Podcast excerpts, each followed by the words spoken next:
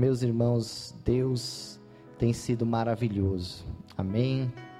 Deus tem sido fiel e nós temos podido contemplar a grandeza do Senhor. Amém.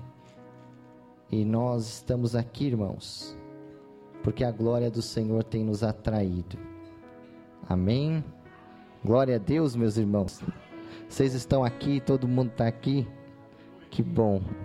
Glória a Deus. Vamos abrir as nossas Bíblias, irmãos, lá em Lucas capítulo 5.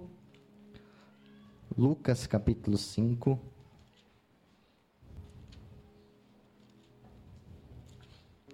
Versículo 16 e 17.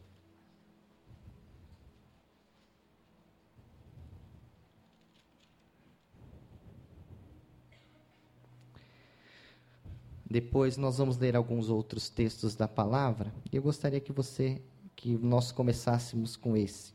Lucas capítulo 5, versículo 16 e 17. Diz assim: Versículo 15, eu vou ler o 15 também. Todavia, a sua fama se espalhava ainda mais, e ajuntava-se muita gente para ouvi-lo e para ser por ele curado de suas enfermidades.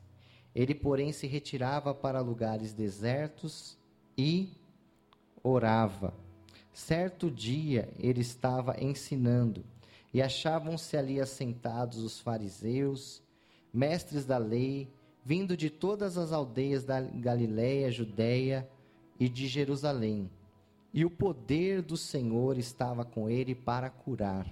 Amém? Até aqui nos abençoa na tua palavra. Que o Senhor nos guie hoje, Senhor Deus, ó Pai, nas tuas verdades. Fala conosco, Pai. E eu coloco minha vida mais uma vez a, a, nas tuas mãos e te peço que tudo seja para a glória do teu santo nome. Nós oramos em nome de Jesus. Amém e amém. Meus irmãos, tem um fato a respeito da oração que mexe comigo. Tem um fato a respeito da oração que chama 100% da minha atenção. Capta todo o meu coração um fato de tantos outros sobre a questão da oração. O fato de que Deus responde orações. Parece um, uma questão muito simples. Parece uma questão muito óbvia. Parece uma questão que qualquer um chegaria a essa conclusão. Mas é um fato que me empolga. O fato de nós termos um Deus que responde orações. Um Deus que é todo poderoso porque Deus, ele tem em si todo o poder. Nós servimos um Deus autossuficiente em si mesmo. Um Deus que não precisa de ninguém e que não tem a necessidade de dar explicações para ninguém, porque ele é autossuficiente em si mesmo. Um escritor que ficou muito famoso aqui no Brasil, vendendo milhares de livros, ele é solitário.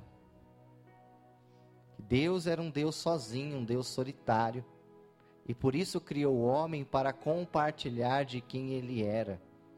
Mas Deus nunca foi sozinho. Deus nunca foi um ser solitário. Deus, ele é uma comunidade em si mesmo, porque ele é Pai, Filho e Espírito Santo e desfruta dessa unidade perfeita por toda a eternidade. Ou seja, Deus não precisa de nós. E mesmo um Deus assim, todo-poderoso, autossuficiente, pessoal, porque Deus não é uma energia cósmica, Deus não é o universo, Deus não é o poder do positivo, Mas Deus é uma pessoa. Posso ouvir um amém? Deus é um ser com intelecto, com vontade, com planos, com propósitos. Deus não é uma energia que você capta através de um amuleto, através de um, de um ritual, através de objetos. Não, Deus é um ser pessoal. E um Deus que tem vontade, que tem propósitos, tem sonhos. E mesmo Deus, tendo propósitos, sonhos e sendo um ser pessoal, ele ainda responde orações. É maravilhoso o fato de saber que um ser dessa magnitude, que até mesmo quando lemos as sagradas escrituras, o texto sagrado, as pessoas tentam definir esse Deus e tudo que a gente consegue é tentar explicar em palavras a divindade, porque a nossa capacidade não atinge a totalidade de explicação desse Deus. Mesmo assim, esse Deus se move como resposta a ações. Então, nós temos na oração um caminho maravilhoso para nos relacionarmos com Deus Todo-Poderoso. Mas o que me chama a atenção nessa questão que estou abordando com vocês também é o fato de que Deus resolveu porque assim decidiu por seu por sua própria vontade. Por um propósito pessoal seu. Realizar muitas coisas, não todas, mas muitas coisas em minha vida, em sua vida, em nossas vidas, em nossas famílias, em nossas igrejas, em nossas cidades, em nossos países e em nosso mundo como resposta à oração. Você pode ouvir, dizer um amém? Deus não precisava fazer as coisas desta forma, mas aprove ele fazer assim. Tem muitas coisas, e eu posso dizer isso com temor no meu coração. Tem muitas coisas, irmãos, que Deus não fará na sua vida, na minha vida e em nossa vida se nós não orarmos. Você já pensou nisso? Queria que você tirasse um minuto para pensar nisso. Tem muitas coisas que Deus não fará na sua vida que Deus não fará na minha vida, que não fará em nossas vidas, que não fará em nossas famílias, que não fará em nossa igreja, que não fará em nossas cidades, se nós não orarmos. Por que, pastor? Porque ele decidiu assim. Ele decidiu realizar muitos dos seus propósitos como resposta às nossas orações. Por isso, orar, além de ser uma forma de nos relacionarmos com Deus, é uma forma de nos conectarmos com os seus propósitos e trazermos a existência deles em nossas vidas. Há propósitos que Deus vai cumprir, irmãos na minha vida e na sua vida, você orando ou não. Há propósitos imutáveis de Deus que fogem à nossa capacidade de mudança, mas há variáveis na nossa vida. Há muitas outras questões que Deus decidiu fazer através da oração. Então a oração é algo maravilhoso, irmãos que se torna uma linha maravilhosa de conexão com Deus, mas também traz consigo para nós uma grande responsabilidade. Posso ouvir um amém, meus irmãos? Nós vemos que Jesus veio para cumprir o propósito do Pai. Jesus veio para cumprir a agenda do Pai. Jesus veio para obedecer o que estava no coração do Pai. Mas mesmo assim, nós vemos nos evangelhos que Jesus se dedicou ou dedicou a totalidade do seu ministério, por que não dizer da sua vida, à oração. Se tem alguém que nós poderíamos dizer que não precisaria orar, talvez fosse o Senhor Jesus. Sendo Ele um com Deus, sendo Ele Deus, talvez vindo Ele cumprir o propósito de Deus, talvez Ele fosse a pessoa que nós poderíamos olhar e falar: esse aí é aquele que não necessita orar. Por quê? Porque tudo já está pré-ordenado, tudo já está pré-determinado. O que tiver que acontecer, vai acontecer. Ele orando ou não orando, já está determinado, já está escrito. O destino, o propósito de Deus já está traçado. Mas Jesus não se, não se apoiou nessa questão, mas se dedicou constantemente a oração para que os propósitos de, do Pai se cumprissem na vida dele. Posso ouvir um amém? Lucas, o escritor que eu li aqui, ele dá ênfase especial a Jesus como um homem de oração. Porque a tese do evangelho sinótico de Lucas é mostrar Jesus como um homem, como um homem perfeito. Nós sabemos que Jesus tinha duas naturezas. Jesus 100% Deus e 100% homem. Posso ouvir um amém, meus irmãos? Jesus tinha as duas naturezas. Como homem, ele tem fome. Como Deus, ele fala: Eu sou o pão vivo que desceu dos céus. Como homem, ele fala: Eu tenho sede. Como Deus, ele fala: Eu sou a água da vida. Quem beber de mim jamais terá sede. Como ele fica cansado, vós todos que estáis cansados e oprimidos, e eu vos aliviarei. João mostra a realidade da divindade de Jesus, a sua pré-existência como Logos, como Criador de todas as coisas. Lucas, diferentemente, diferente de João, mostra Jesus como homem. Que ele veio cumprir o seu ministério, participando das nossas fraquezas humanas. E como homem, para que ele tivesse sucesso, êxito no seu ministério, na sua comunhão com Deus, na sua vitória sobre o diabo, no seu triunfo sobre as tentações ele precisou cultivar uma vida continuada de oração.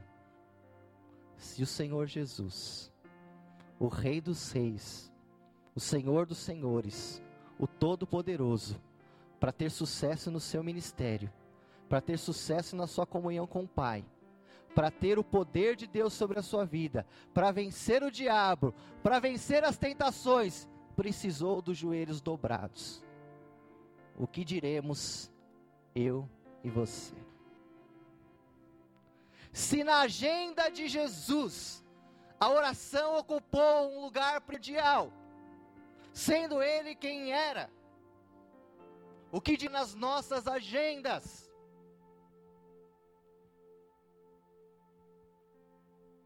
E Jesus, aqui nesse texto, nos ensina como a oração mostra a nossa prioridade de Deus, nossa prioridade em Deus sobre as coisas. Jesus aqui estava gozando ou desfrutando da popularidade do seu ministério. O ministério de Jesus estava crescendo. As multidões se aglomeravam para chegar até Jesus, para serem curadas das suas enfermidades, para ouvirem os seus ensinos maravilhosos e profundos. E também porque Jesus alimentava aquele que tinha fome, né? A gente vê Jesus multiplicando duas vezes os pães no texto sagrado. Mas é provável que isso tenha acontecido mais vezes. Porque João fala que as pessoas seguiam ele pelos pães que ele multiplicava. Sempre tinha uma boquinha. E comida de graça, irmão, atrai a multidão. Quando é aniversário de São Caetano lá perto de casa, da, da casa da minha mãe, né? Minha mãe está aqui hoje. Tem, eles oferecem um bolo, um bolo de São Caetano. Já foram? E é de graça o bolo, mas misericórdia, gente. Na hora que, que não dá tempo de pegar. O pessoal já vai com a sacola, com as bandejas. Comida de graça atrai. E existia uma grande multidão. Mas aqui o texto nos fala, eu quero ler novamente, já caminhando aqui para uma aplicação, a gente concluir. Todavia sua fama espalhava-se ainda mais. Ajuntava-se muita gente para ouvi-lo e para ser por ele curado de suas enfermidades. Versículo 16. Ele, porém, se retirava para lugares desertos e orava. Então, em meio a toda aquela popularidade, em meio a toda aquele frenesi de pessoas o procurando, ele deixa as pessoas, deixa a multidão e vai para o lugar deserto orar. O texto é bem claro em dizer que ele não atende a multidão primeiro, ele não cuida da multidão primeiro e depois vai orar ele deixa a multidão para orar. Isso aqui retrata um princípio de prioridade. Para Jesus, o Pai era prioridade. O Pai estava à frente, o Pai estava à frente da necessidade das pessoas. O pai estava à frente do seu próprio sucesso e da sua própria popularidade. E esse é o lugar que a oração deve ocupar na nossa vida, irmãos. O Pai tem que ter proeminência nas nossas vidas. O Pai tem que vir em primeiro lugar. O primeiro e grande mandamento é ame a Deus sobre todas as coisas, com toda a sua força, com toda a sua energia, acima de pai, mãe, família, acima de si mesmo, acima de coisas, nós devemos amar o Pai. E uma forma de conjugar esse amor ao Pai é através de uma vida que dá prioridade ao Pai. Você e eu vivemos em dias desafiadores, irmãos. Não venha você me falar que a sua vida é vida. Não venha você me falar que você não tem tempo. Porque eu entendo bem dessa matéria.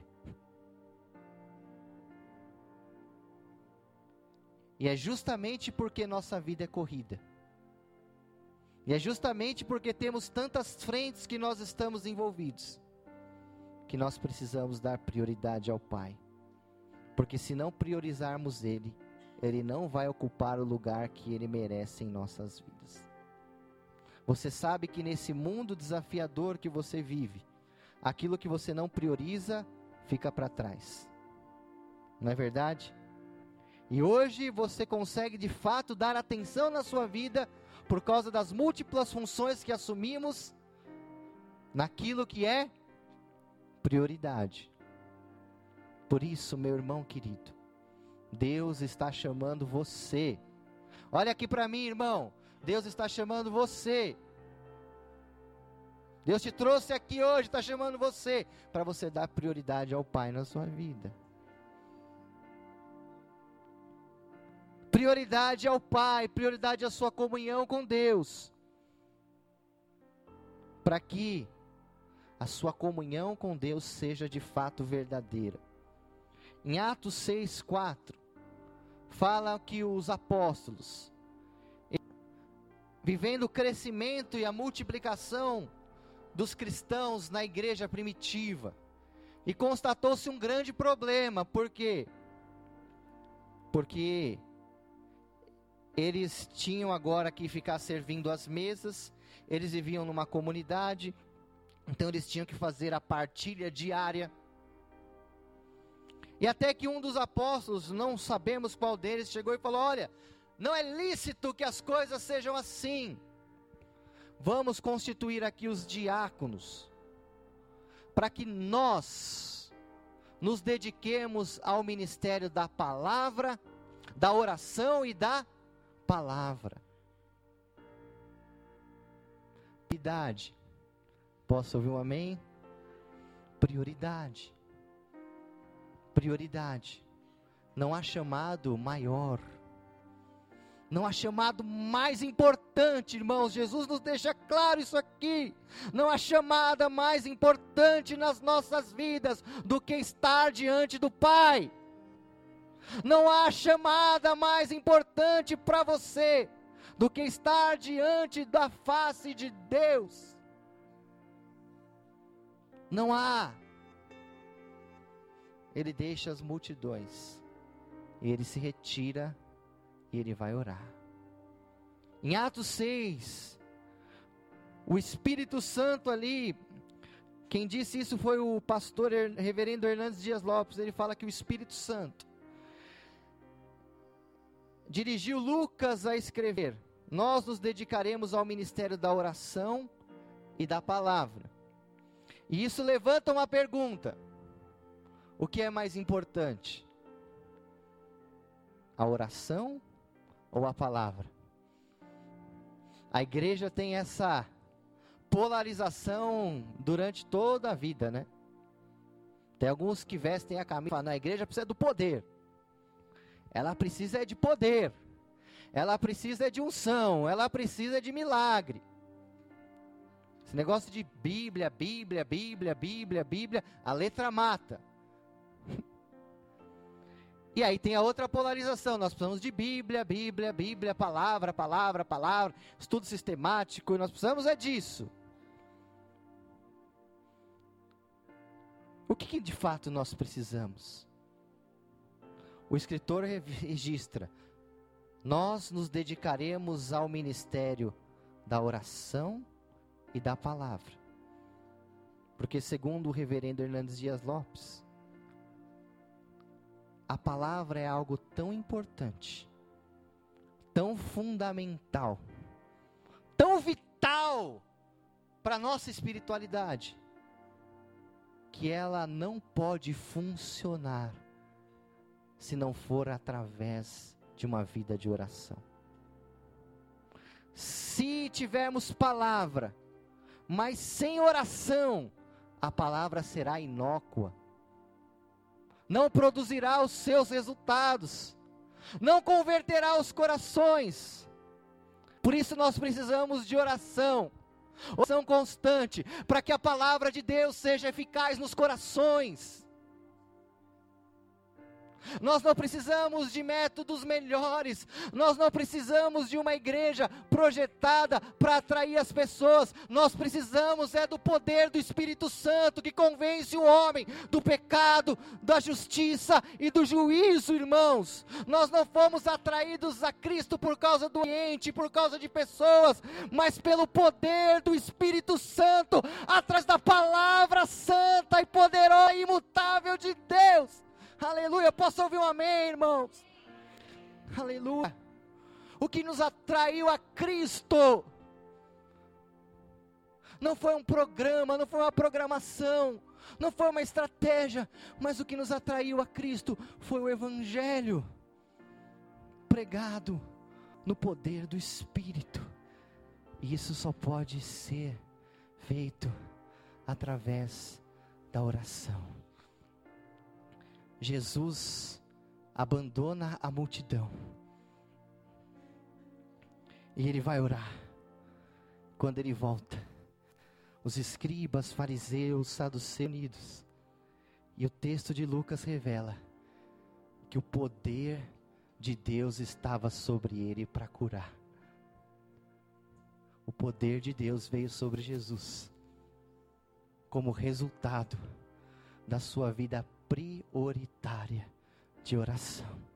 Quantos aqui querem experimentar mais do poder de Deus sobre a sua vida? Quantos querem experimentar mais da realidade de Deus sobre a sua vida? Como a pastora Kátia disse, há mais. Talvez você olhe e fale, não, tá bom, minha vida tá da hora, é, esse cristianismo que eu vi é, é o que eu quero, beleza. Sem problema. Ótimo nos encontramos no céu. Mas há mais de Deus. Há mais poder de Deus para a igreja, irmãos. Há uma palavra mais poderosa, capaz de derreter os corações, capaz de convencer aqueles que muitas vezes estão aqui no nosso meio, mas maquinando, planejando o pecado de daqui a pouco.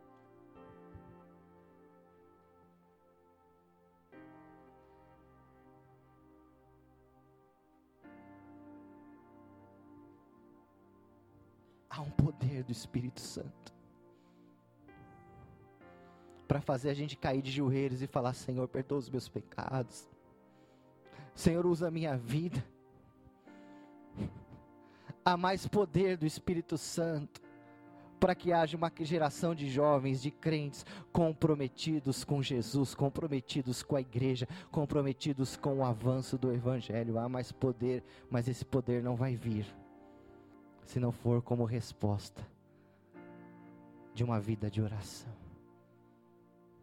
prioritária a Deus.